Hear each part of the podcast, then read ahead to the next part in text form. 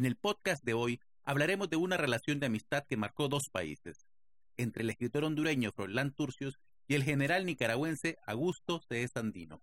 Una amistad unida por una causa común, la causa antiimperialista, que creó un mito, el general de hombres libres, que no logró luego sobrevivir la política interna de Nicaragua.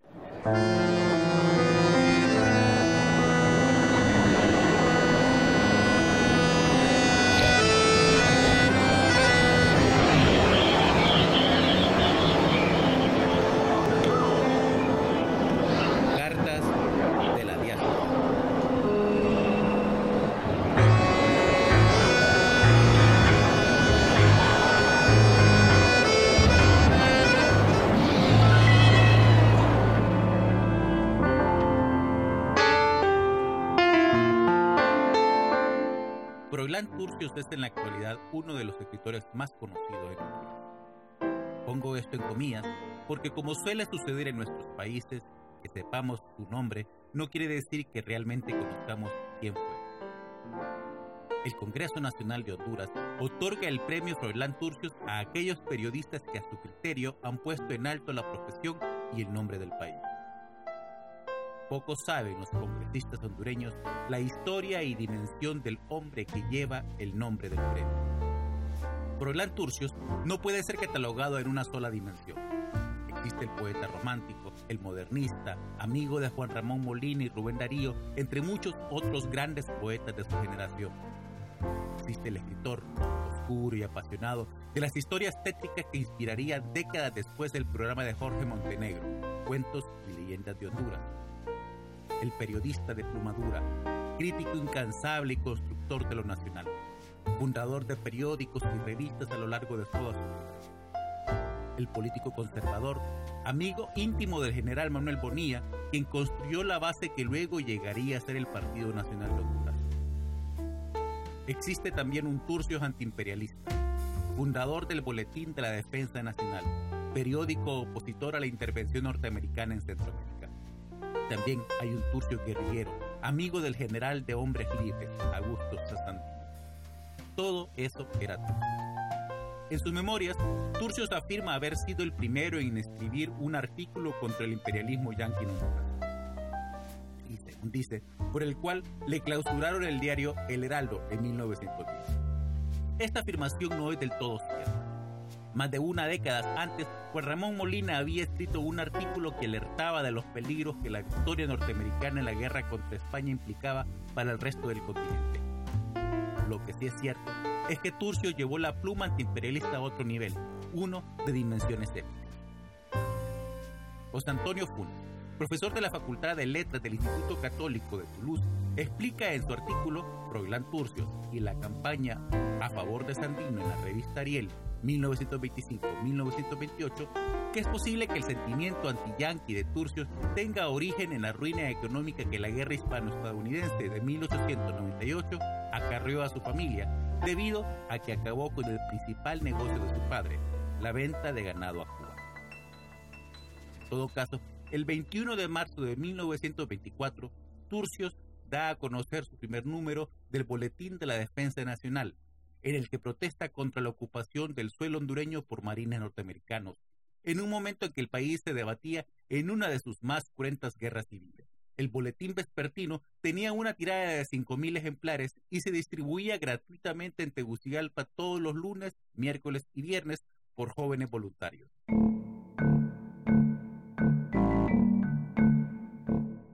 El primer editorial de la revista Ariel se titula Por la autonomía de Centroamérica, en el que Turcio se expresa. Ningún centroamericano en que vibre la más insignificante emoción de patriotismo podrá jamás reconocer el menor derecho al gobierno de los Estados Unidos para inmiscuirse en nuestros asuntos internos. Si desventuradamente vivimos con el dicterio en los labios o con el rifle al hombro, destrozándonos como fieros enemigos, con saña de los gallos de pelea, esto solo nos incumbe a nosotros y en nada le importa de ello a ninguna nación extranjera. Que no se nos diga cínicamente que acuden en nuestro auxilio por piadosa humanidad, pues lo cierto es que tal ayuda es interesada, nacido un instinto pirata. Y aun cuando no fuera así, sería ignominosa para nuestro civismo y atentatoria para nuestra soberanía. Somos nosotros, y solamente nosotros, los que debemos buscar el remedio en nuestros males de ambiente y de raza, y no los extraños y los enemigos. Rubén Darío decía de Forlán Turcios que era un caso típico de nuestra zona. Produce libros, escribe periódicos y hace revoluciones, afirmaba el poeta. Hablemos ahora brevemente de Sandino. Sandino nació en 1895 en. Su madre, Margarita Calderón, era una humilde campesina que se ganaba la vida como doméstica y obrera agrícola. Gregorio Sandino, su padre, fue un mediano propietario y productor agrícola, con quien se fue a vivir a los 11 años de edad. En su adolescencia, fue testigo de la primera gran intervención militar del imperialismo yanqui en su tierra, que culminó con el asesinato del general Benjamín Celedón el 4 de octubre de 1912. En su juventud, trabajó como ayudante de mecánica cerca de la frontera con Costa Rica. En 1920 viajó a Honduras y a Guatemala, donde trabajó en la plantación de la United Fruit. Posteriormente, en México, trabajó para empresas petroleras en Tampico y Cerro Azul. Durante su estancia en México, Sandino se vinculó con líderes sindicales, obreros, militantes socialistas, anarquistas y masones. Conoció de las luchas sindicales, de la agresión yanqui contra México por el control de los yacimientos petroleros, de la Revolución Mexicana y de las luchas de la clase trabajadora. En agosto de 1925, luego de 13 años de ocupación, Estados Unidos retiró sus tropas de Nicaragua. Dejaría atrás a los de lo que luego llegaría a ser la Guardia Nacional de Nicaragua. Pero la paz estaba lejos de lograrse. En octubre de ese año de 1925 ocurre el golpe militar del general Emiliano Chamorro que duró muy poco en el cargo. En mayo de 1926 se dio un alzamiento liberal en contra de él. Las tropas norteamericanas que ya se habían retirado del país, a lo menos formalmente, desembarcaron nuevamente en Bluefield. La causa antiimperialista se encendía en Nicaragua. Sandino regresó a Nicaragua el 1 de junio de 1926. El 26 de octubre, junto con trabajadores de las minas de San Ambino, se alzó en armas uniéndose a la causa constitucionalista. Organizó sus cuarteles dirigió un ataque en contra del cuartel conservador del poblado del Jícaro el 2 de noviembre de 1926. Sandino fue entonces reconocido por los jefes militares liberales como general en jefe del ejército de Segovia, donde estableció su base de operación. Con apenas 30 hombres y con apenas 32 años de edad, Sandino comienza una guerra nacional en contra de los invasores estadounidenses y el gobierno entreguista de José María Moncada. En julio de 1927, Sandino publicó su primer manifiesto dirigido a los nicaragüenses, centroamericanos y a la raza latinoamericana, proclamando sentirse orgulloso de su sangre india y exigiendo al gobierno norteamericano respeto a la soberanía de Nicaragua.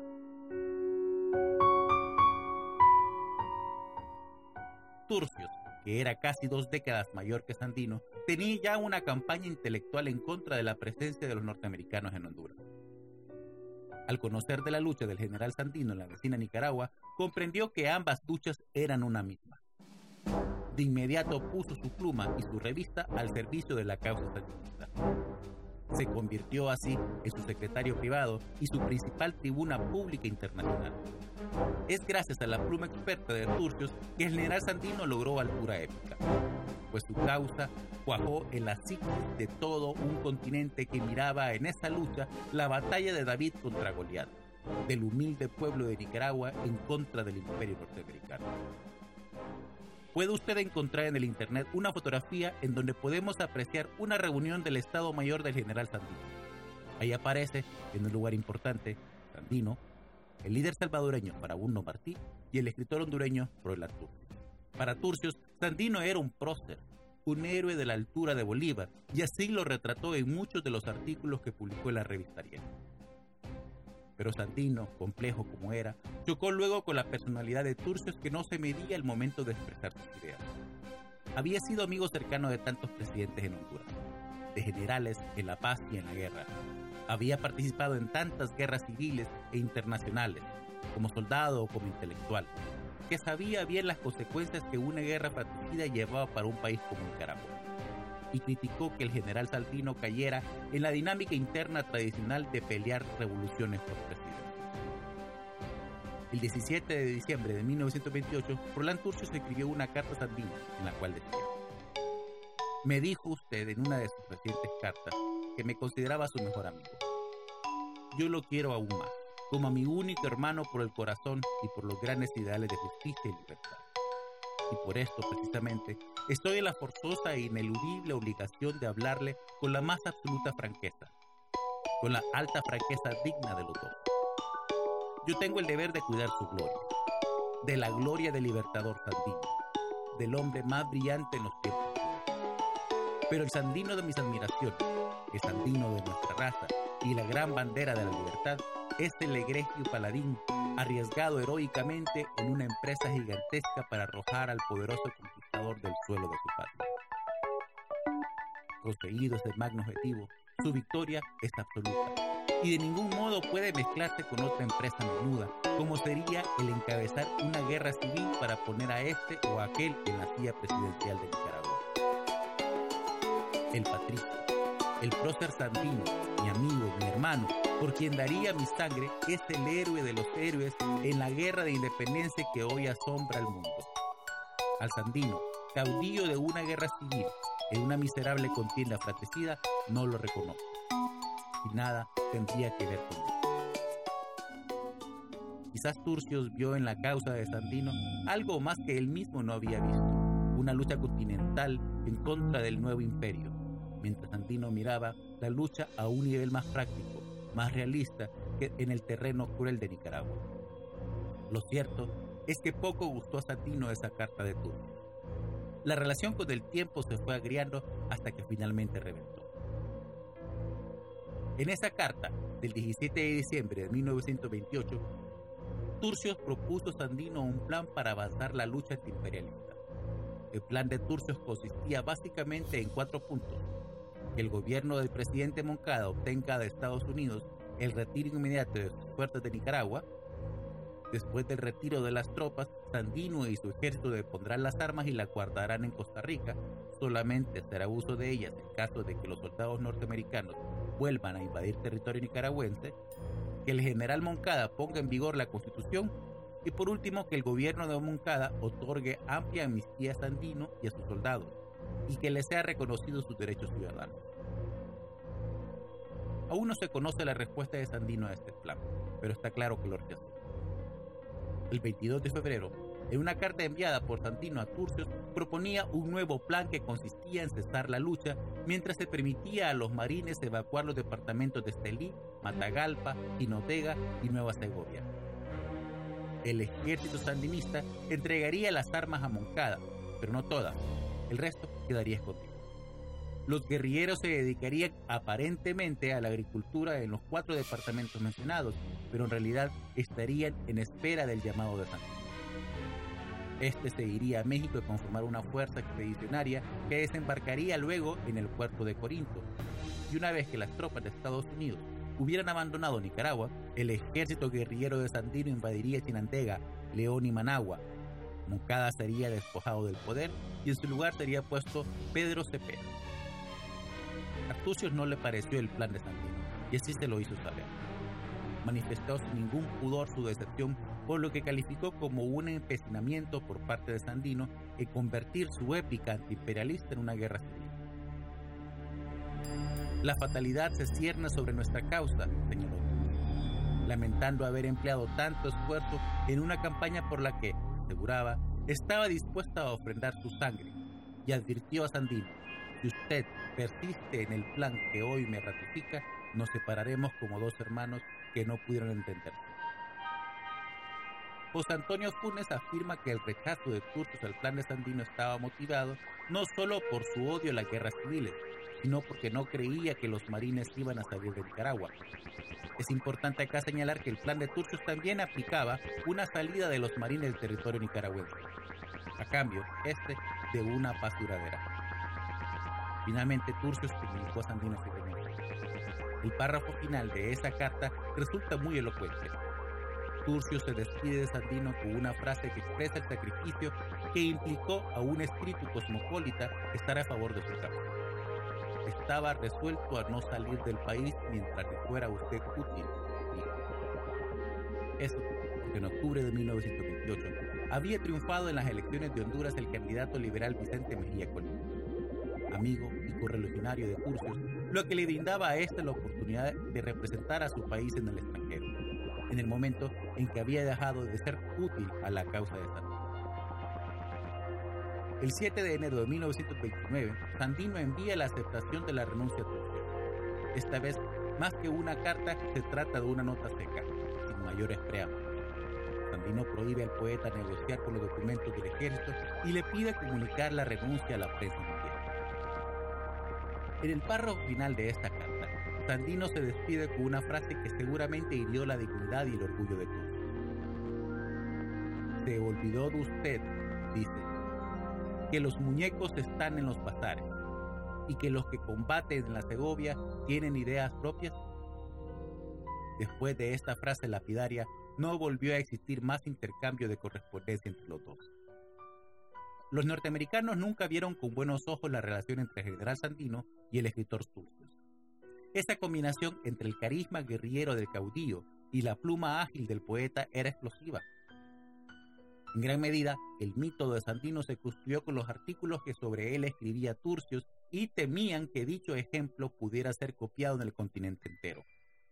Así, cuando ellos se enteraron de que Sandino había aceptado la renuncia de Turcios, decidieron echarle sal a la herida. El 28 de enero, el general norteamericano Freeland en Washington envió una nota al mayor Cruz, encargado de las operaciones en Nicaragua, informándole que un espía norteamericano, al que llama Tenorio, que luego se supo era Constantino Tenorio, un hombre muy cercano tanto a Turcios como a Sandino, había obtenido de un mensajero la carta original en la que Sandino acepta la renuncia de Turcios como su representante. Tenorio, siguiendo las recomendaciones de los norteamericanos, hizo arreglos para que la carta fuera difundida simultáneamente tanto en los periódicos de Honduras, El Salvador y Guatemala, y que el mensajero se la entregara a Turcios el mismo día de su publicación.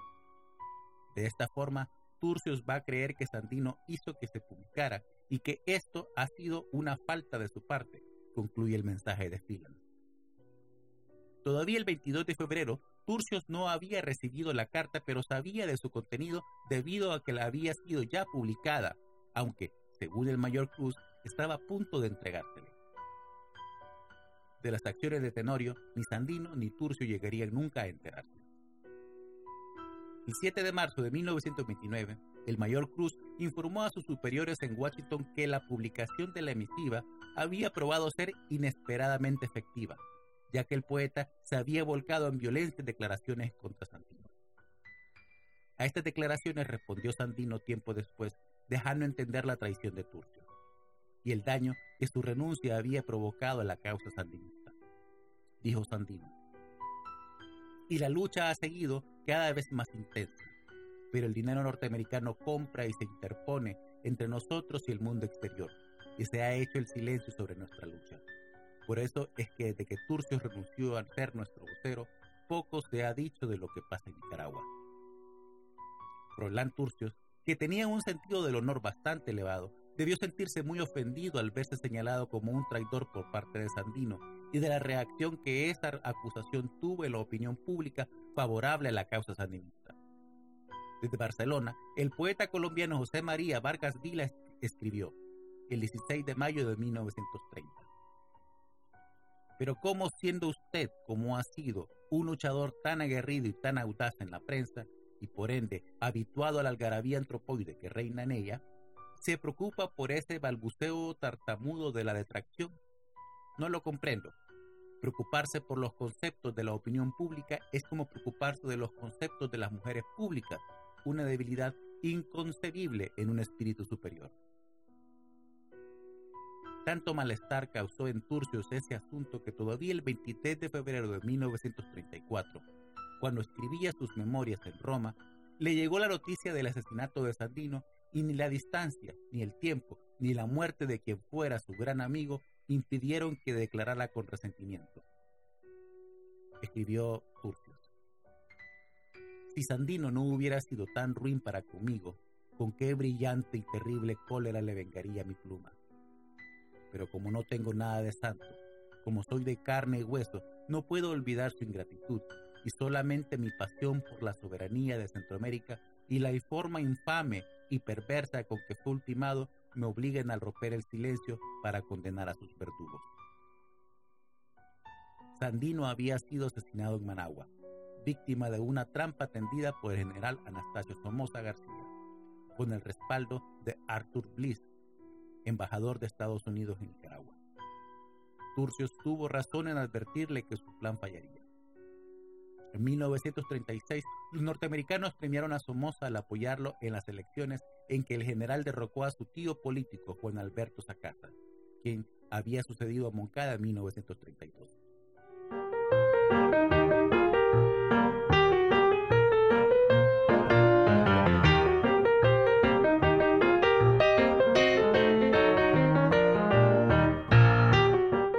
Nació en Tegucigalpa en 1874 y falleció en San José de Costa Rica en 1943. La crítica hondureña Helen Umaña, en el prólogo que escribe para la edición de Casasola Editores de la novela El vampiro, lo califica como una de las figuras más emblemáticas de Centroamérica. Toda obra literaria, lo advierte el autor o no, constituye un testimonio de una manera de sentir y de pensar no solo individual, sino también de un grupo social. Roland Turcios es un escritor clave para comprender el paso de la transición entre el siglo XIX y el XX, época durante la cual, sin alterar las relaciones de poder que venían desde la colonia, se afianzó el concepto de Estado Nacional. Fue testigo de la expansión y consolidación del imperio y de sus poderosos tentáculos en las feraces tierras de Centroamérica. En escritos de toda índole asumió posturas en defensa de Latinoamérica, la gran patria grande en los sueños de José Cecilio del Valle, Simón Bolívar y José Martí, escribe Helen Umaña. Para el estudioso Pedro Vives, cita José Antonio la raíz de la ruptura entre Turcios y Sandino puede encontrarse en la referida carta del 10 de junio de 1928, en la que Sandino reprocha a Turcios su exacerbado patriotismo localista. Turcios estaba dispuesto a morir en la guerra antiimperialista, no por una guerra civil en Nicaragua. Desde esa fecha no se conoce otra comunicación entre ellos hasta el 28 de septiembre, cuando Sandino envía un conmovedor relato a Turcios. Cuenta lo que le sucedió con un niño de pura raza india, ropa de hilacha, que le pide un arma y unos tiros para luchar contra los bandidos. Desde entonces, dice Sandino, ese niño hombre, como lo llama, ha participado en 36 combates y luce un hermoso uniforme.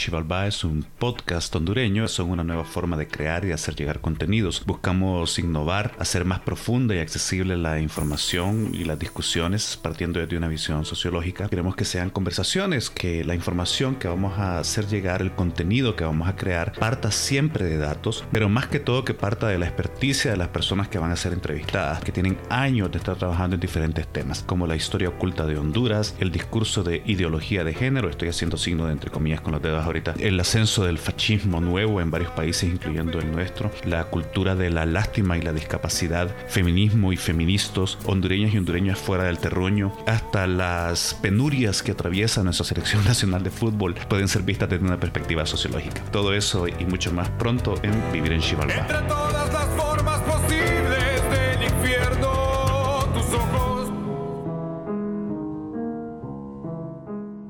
Gracias por escuchar este capítulo de Cartas de la Diáspora. Si les gustó, pueden enviarme comentarios al correo oscarestradahn.com. Este podcast se hace con la intención de resaltar la cultura e historia centroamericana. Yo soy Oscar Estrada, Cartas de la Diáspora.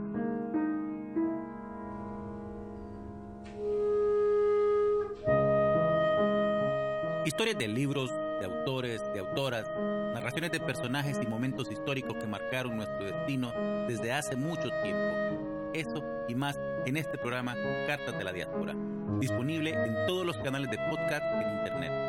El podcast es una forma de compartir contenido accesible, a través de la cual aprendemos a conocer el mundo que nos rodea.